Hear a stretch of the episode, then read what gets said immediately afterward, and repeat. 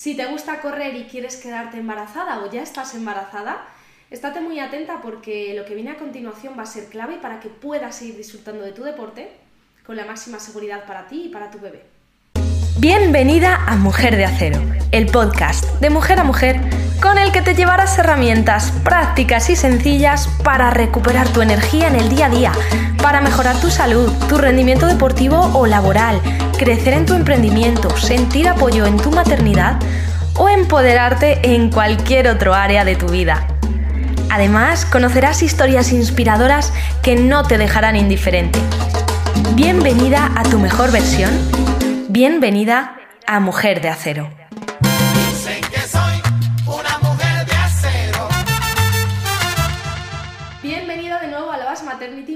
Gracias por estar ahí, por tu confianza. Y enhorabuena en el caso de que estés embarazada. Y si no lo estás, pero te gustaría estarlo en un futuro, también enhorabuena porque que estés aquí significa que te importa tu salud y la de tu futuro bebé y que quieres hacer las cosas bien. Y si no estás en ninguno de esos casos, pues bueno, también darte las gracias porque es una manera de apoyar este contenido y que por tanto pueda llegar a más mamás que lo necesitan. Y es que en la maternidad estamos muy solas porque nadie nos dice qué podemos hacer ni de qué manera. Y si nos lo dicen, muchas veces no nos saca de dudas porque esa información no es fiable o porque lo único que hace es generarnos dudas y terminamos por o bien dejar de hacer lo que nos gustaba, como puede ser en el caso de hoy, correr, como lo contrario, seguir como si no pasara nada, simplemente con la excusa de, bueno, estamos hechas para dar a luz, así que podemos seguir con vida normal, o llevo haciendo esto toda la vida, o yo escucho al cuerpo y me entiendo. Vamos a empezar diciendo que esto no es suficiente. Es importante, pero no es suficiente. Ahora vas a ver por qué. Así que dicho esto, enhorabuena, muchas gracias. Vamos a ver en qué casos puedes continuar corriendo en el embarazo y si puedes continuar, de qué manera. Porque como digo, no todo vale y aunque lleves haciéndolo toda la vida y puedas seguir haciéndolo, va a haber que hacer ciertas adaptaciones. Lo primero que vamos a ver es precisamente eso, eh, cuándo sí y cuándo no. Primero hazte esta pregunta, ¿cuál es tu objetivo? Porque si tienes un objetivo de simplemente diversión, quizá la carrera no sea lo que mejor te venga en este momento del embarazo. Eh, quiero decir, si hay otras formas de entrenamiento cardiovascular que te pueden gustar lo mismo o incluso más, o si te da más o menos igual correr o no correr, es mejor que no sigas corriendo, porque va a haber otras formas, como digo, alternativas muy interesantes que van a repercutir en una mayor salud, sobre todo para tu suelo pélvico, ya que partimos de la base de que correr eh, supone un alto impacto para nuestro suelo pélvico, que ya de por sí, por eh, el, entorno hormonal que supone el embarazo y por el peso extra del bebé, la placenta, el útero, pues el suelo pélvico está sosteniendo esas presiones eh, altas y si encima le estamos dando más, puede derivar en una patología. Así que si podemos, prevenir, si podemos evitar correr, porque no es lo que más nos gusta del mundo, pues ya está, pues no se corre y mejor aún. Ahora bien, que te encanta correr, imagino que será tu caso si estás aquí, y quieres seguir haciéndolo porque quizá tengas un objetivo de competición en un futuro, vengas de competir o, simplemente porque te da libertad, te encanta esa sensación y no quieres dejar de ir por, por la montaña o por el parque disfrutando de cada zancada. Pues bueno, vamos a ver en ese caso si respetas las siguientes normas, si puedes seguir haciéndolo. Pero de nuevo, para pensar cuál es tu objetivo. La siguiente pregunta es ¿cuánto tiempo llevas practicándolo? Eh, si previo al embarazo llevas corriendo dos meses, pues oye, quizá no sea eh, el momento de continuar con ello. Sin embargo, si llevas toda la vida corriendo, o bueno, vamos a decir más de seis meses, en ese caso probablemente puedas seguir corriendo. ¿De acuerdo? Así que si llevabas, si llevabas muy poquito tiempo y tampoco tienes una técnica fantástica de carrera y no es lo que eh, haya determinado tu vida, mejor no continúes con eso y busquemos esas otras alternativas interesantes. Otra cosa que quizá no te plantees, ¿cómo eran tus reglas anteriores? Porque eh, si tenías ciclos regulares y no tenías ninguna alteración o problema, por ejemplo, eh, mm, un síndrome de ovario poliquístico o mucho dolor o incluso eh, algo que afectase a, ese suelo pélvico eh, en cuanto al ciclo menstrual se refiere, no deberíamos practicar carrera en este momento. Así que si eh, tienes ese objetivo de continuar con la carrera porque te gusta muchísimo y te hace sentir libre o tienes un objetivo de competición en un futuro, llevas mucho tiempo corriendo y tus reglas anteriores eran regulares, puedes seguir corriendo siempre y cuando cumplas una cuarta norma. Y es que no haya habido en los meses previos ni ahora una alteración del suelo pélvico, ni, ni, síntomas relacionados, con este. Como por ejemplo, pesadez, sensación de pesadez en el suelo pélvico, pérdidas de orina. Ojo aquí, y hago un inciso. Aunque sea muy poco, aunque sean unas gotas de pis, aunque no parezcan nada, eso es ya incontinencia urinaria. Hay muchos tipos, ¿de acuerdo? Puede ser por esfuerzo, es decir, ante un estornudo, ante un salto, puede ser eh, por urgencia, es decir, de esto que, quieres ir a hacer pis, pero ves que no llegas al baño. Puede ser eh, relacionado solo con la práctica deportiva, independientemente del tipo que sea. Si hay un mínimo, no lo normalices, hay que valorarlo y en ese caso, en el caso de, que haya alguna sintomatología de este tipo, no solo incontinencia urinaria, como te decía también, una posible pesadez de suelo pélvico o eh, dolor en las relaciones sexuales o cualquier otro síntoma que sientas que no está ahí todo bien, no vamos a seguir corriendo y vamos a ir al fisio de suelo pélvico. Y va a ser él o ella el que nos diga, oye, está todo bien, puedes seguir adelante o mejor que no, vamos a hacer un tratamiento para que quizá más adelante sí que puedas hacerlo. ¿Que no hay nada de esto? Última pregunta, ¿de cuánto tiempo dispones para entrenar? ¿Y esto por qué? Porque fíjate, imagínate que me dices que tienes dos horas a la semana para entrenar y esas dos horas las quieres invertir en correr. Pues ah, lo siento, pero no nos vale. Es decir, ahora vas a entender por qué. Si tienes muy poquito tiempo, vas a tener que hacer ajustes para que te dé tiempo a hacer otras cosas aparte de correr. En otras palabras, si quieres correr, obligatoriamente tienes que hacer otras cosas. A esto lo llamamos complementar y de eso vamos a hablar ahora.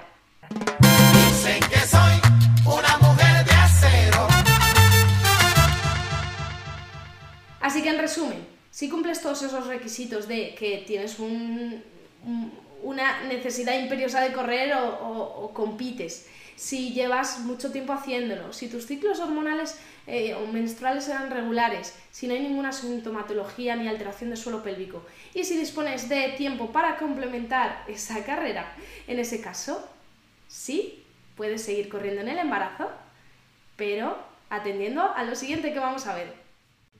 Y efectivamente lo siguiente es complementar. ¿Con qué hay que complementar la carrera en el embarazo?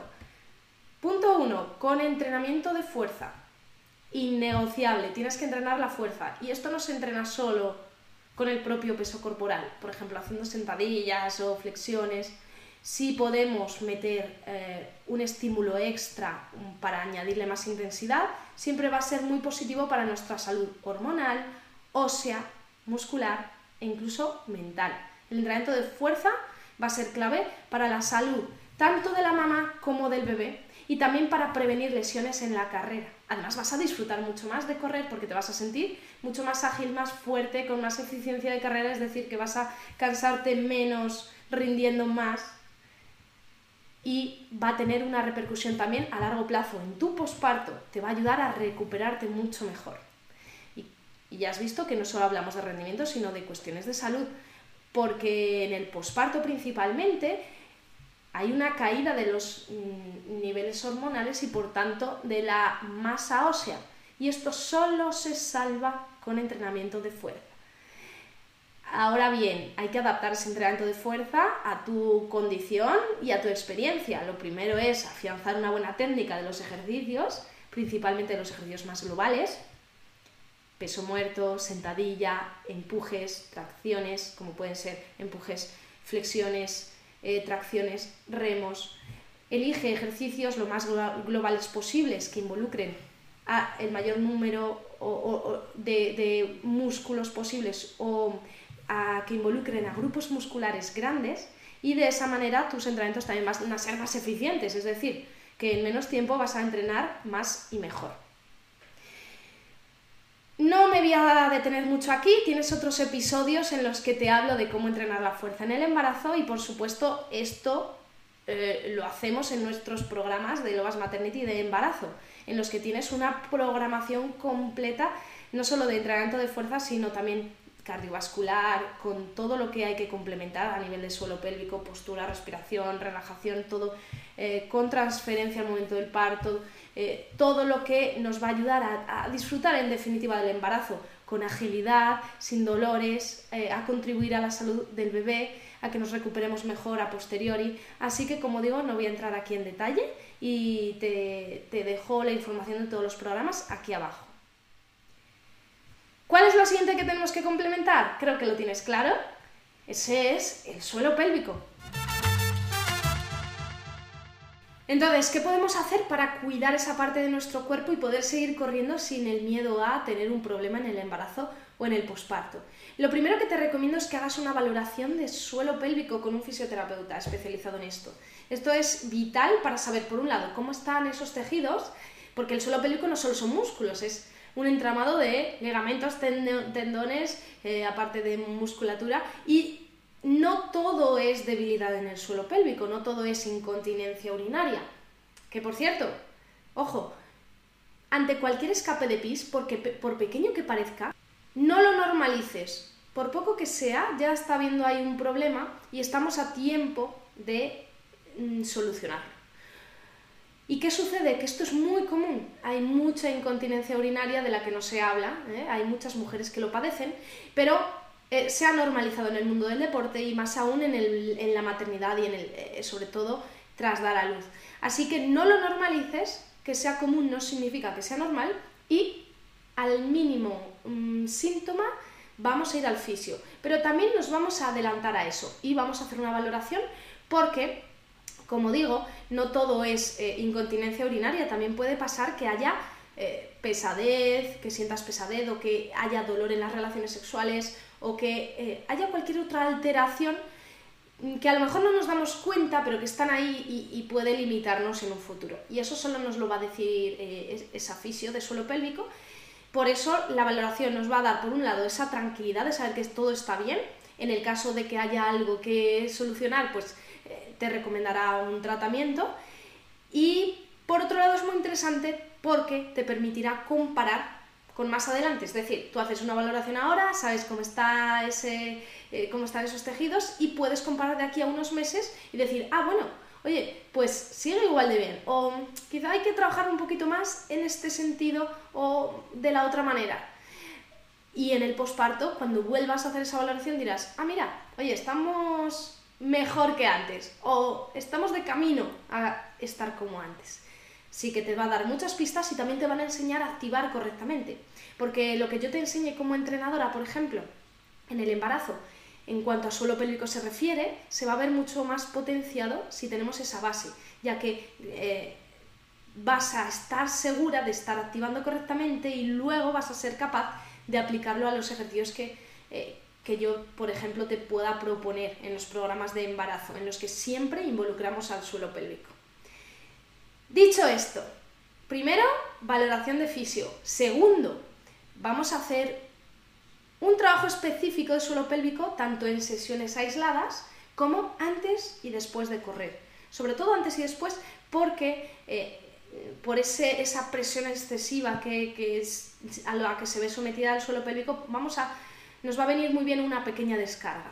Mm, así que, antes de salir a correr, te recomiendo que trabajes un poquito la movilidad, que movilices pelvis y que hagas algunas activaciones a través de eh, ejercicios de Kegel o mm, si tienes el tronco de propiocepción, que hagas ejercicios sobre el tronco, que cuides mucho la postura, eso antes de salir a correr.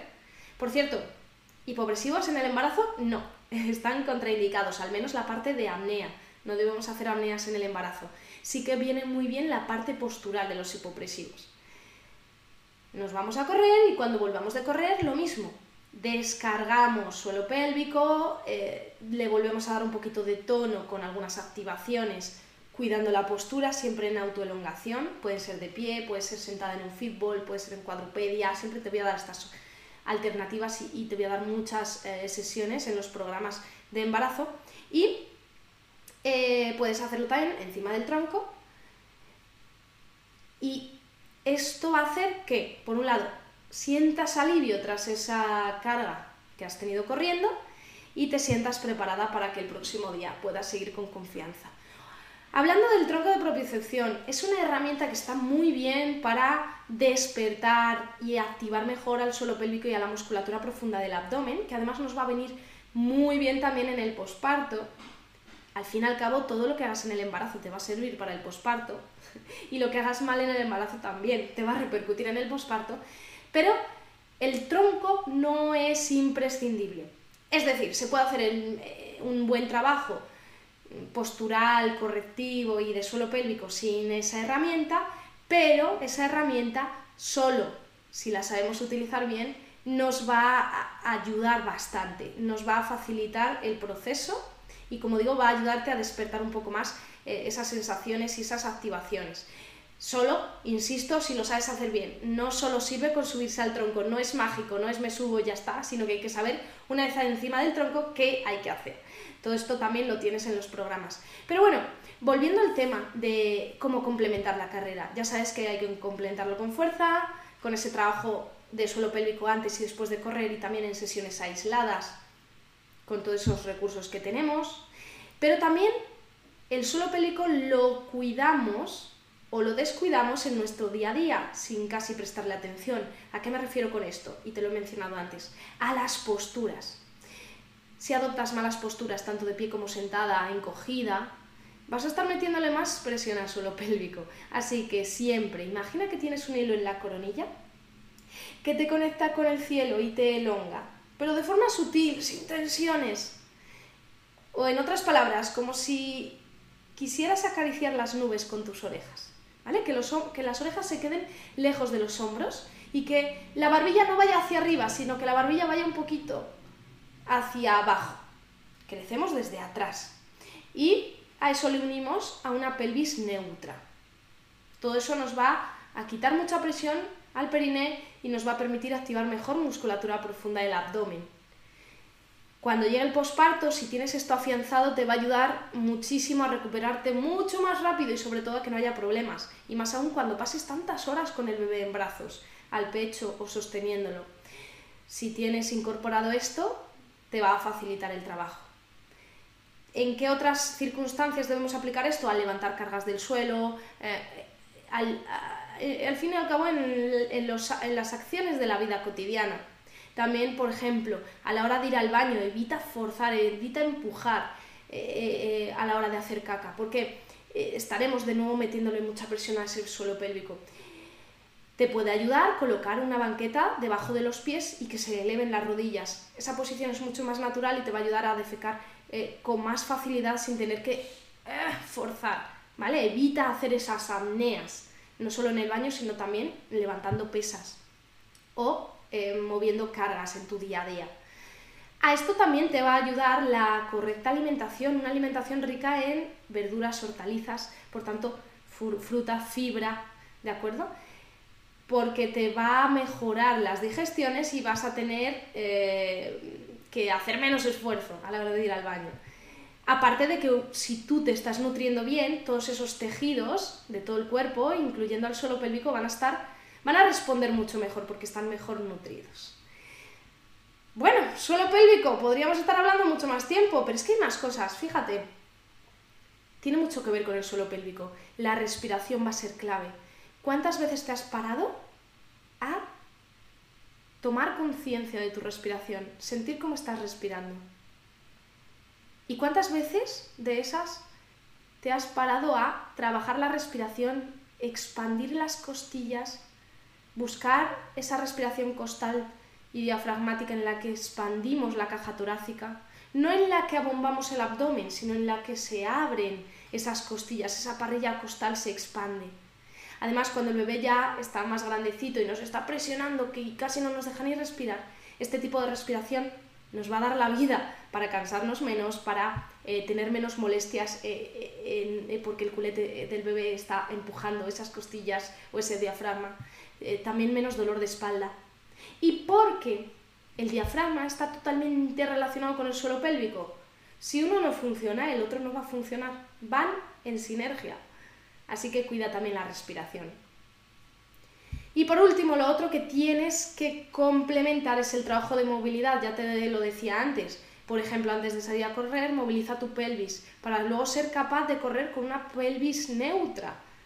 Pero luego complementa también con una, movilidad un poco más general, a la vuelta de correr o también antes, a modo calentamiento, moviliza cada una de tus vértebras de la espalda. La cadera es fundamental y especialmente en el tercer trimestre esto se torna vital y se convierte en la reina de la corona eh, en la condición física del embarazo. En el primer y segundo trimestre, lo más importante sin duda es la fuerza y el trabajo cardiovascular. En el tercer trimestre hay que seguir con ese trabajo de fuerza y cardio, pero añadiéndole ese extra de movilidad porque va a tener una repercusión y una transferencia al momento del parto. Date cuenta que nuestra pelvis se transforma y eh, aunque a nivel hormonal estemos hechas para eso y biomecánicamente también, siempre el que trabajemos, eso previamente nos va a ayudar mucho. También a no lesionarnos en la carrera. Ya sabemos cómo complementar, pero ahora, ¿cómo adaptamos el entrenamiento de carrera? Te decía antes que eh, tienes que tener tiempo para ese trabajo complementario. Eh, si, por ejemplo, solo tienes dos días a la semana para entrenar, pues no hagas los dos días de carrera.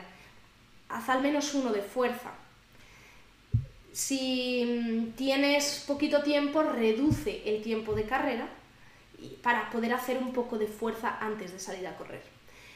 Y lo otro que tienes que tener en cuenta es que tienes que bajar la intensidad. Esto creo que es obvio porque hasta ahora estábamos hablando de la salud de la mamá, del suelo pélvico de la mamá.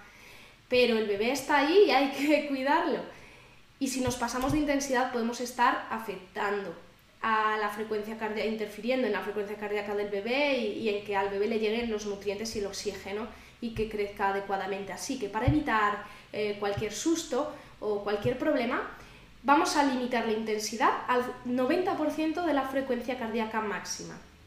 Esto es difícil de determinar. No hay una frecuencia cardíaca estándar para todas. Cada mujer tiene una frecuencia cardíaca distinta.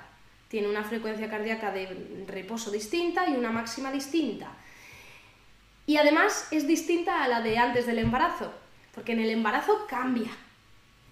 Por eso no es fácil llegar a determinar cuáles son las pulsaciones máximas que no debes superar. Eh, si te gusta esto de las fórmulas, aunque te lo va a determinar mejor un entrenador, tienes que tener en cuenta no superar el 84% de la frecuencia cardíaca de reserva o si utilizas un pulsioxímetro, que es un aparatito que se coloca en el dedo y te mide la saturación de oxígeno, también hay relojes ya cada vez tan más optimizados que te miden eh, la saturación de oxígeno, esta no debe bajar del 95%. Esto es un poco rollo o un poco lío determinarlo, ¿no? Eh, el pulsioxímetro quizás sea lo más fácil, pero mucho más fácil que eso es que tú te escuches y sientas que en una escala imaginaria del 1 al 10 no te estás pasando del 7. O en otras palabras, que seas capaz de mantener una conversación.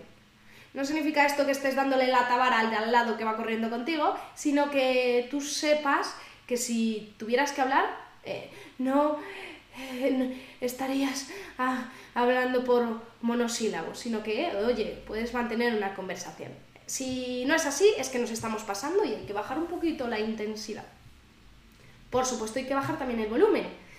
Cuanta menos carga le metas al suelo pélvico, mejor. Así que, a medida que progrese el embarazo, te recomiendo que en vez de hacer eh, rodajes mm, continuos y largos, hagas cacos, que alternes caminar-correr. Camino rápido, troto un poquito. Camino rápido, troto un poquito. Y que poco a poco cada vez el tiempo de correr sea menor y que llegues, por ejemplo, en el tercer trimestre, ya no te recomiendo correr, que en ese tercer trimestre ya lo cambies por cambios de ritmo caminando, en los que alternes caminatas muy rápidas, por ejemplo, 5 minutos caminando muy rápido, 3 minutos caminando suave o caminando a ritmo medio y ve alternando. También te pueden ayudar las cuestas para meter un poco más de intensidad y que te diviertas más. Cuesta arriba hay menos impacto en el suelo pélvico, cuesta abajo hay más. Por tanto, puedes aprovechar las subidas para trotar un poquito siempre y cuando no se nos pase esa intensidad que ya hemos limitado, con la que tenemos que ser rigurosas. Si nos pasamos, hacemos la cuesta caminando y va a ser igualmente beneficioso, y la bajada la hacemos despacito y volvemos a subir y así hacemos series de cuestas o incluso hacemos eh, rodajes alternando ese caminar-correr, incorporando cambios en el terreno para meter cambios de intensidad que nos diviertan un poquito. Lo dicho, a partir del tercer trimestre te recomiendo que lo reduzcas al máximo la carrera, porque ya hay un demasiado peso y sería un, un eh, estrés excesivo para el suelo pélvico por mucho que complementemos aparte. Por rematar, en cuanto a volumen, hemos hablado de intensidad. Eh, ya te he dicho que tienes que reducirlo respecto a lo que hacías antes, no puedes obsesionarte con hacer el mismo número de kilómetros que hacías antes del embarazo. Pero también tienes que ajustarlo a tu ingesta calórica, es decir, eh, no entrenes, si entrenas mucho, mejor dicho, si entrenas mucho, tu ingesta calórica tiene que ir acorde, no te quedes corta. O sea, em, no tengas miedo en ingerir una buena cantidad de proteínas, preferiblemente de origen vegetal. Eh, por supuesto, pescado azul es muy importante. Que aumentes la ingesta de grasas saludables, eh, sobre todo corredoras no solo en el embarazo, sino antes, tienen mucho miedo a, las grasas. No, son muy necesarias y, más ahora. Así que si entrenas mucho, tienes que comer un poquito más, pero comer de forma saludable. Y a veces creemos que comemos sano y no es así, así que te recomiendo también que te pongas en manos de una nutricionista especializada en embarazo para que te ayude y te lo adapte. Yo creo que hemos tocado un poquito todos los temas, obviamente podríamos estar aquí hablando y, te podría estar dando un montón de ejercicios, pero tienes mucho contenido en el canal de YouTube, en otros podcasts, en, eh, en mi Instagram, pero si quieres ir directa al grano, por supuesto que puedes contactar conmigo para ver si alguno de mis programas de embarazo se adaptan a ti. De hecho, no dejo entrar a nadie sin esa previa valoración inicial con la que nos aseguremos las dos de que eso es para ti y de que te va a ayudar de verdad porque cada mujer es un mundo e incluso en cada mujer, cada embarazo puede ser distinto y hay que individualizar, porque en el embarazo no todo vale, en el postparto tampoco, y lo que queremos es disfrutar de esta etapa, disfrutar de la maternidad y seguir disfrutando del deporte que al final es lo que nos llena y lo que nos hace sentir libres. Así que para que lo puedas hacer toda la vida, hazlo bien y aquí me tienes para ayudarte en todo momento. Espero que te haya servido, compártelo con quien creas que le pueda ayudar y te mando un abrazo gigantesco. Nos vemos en la próxima.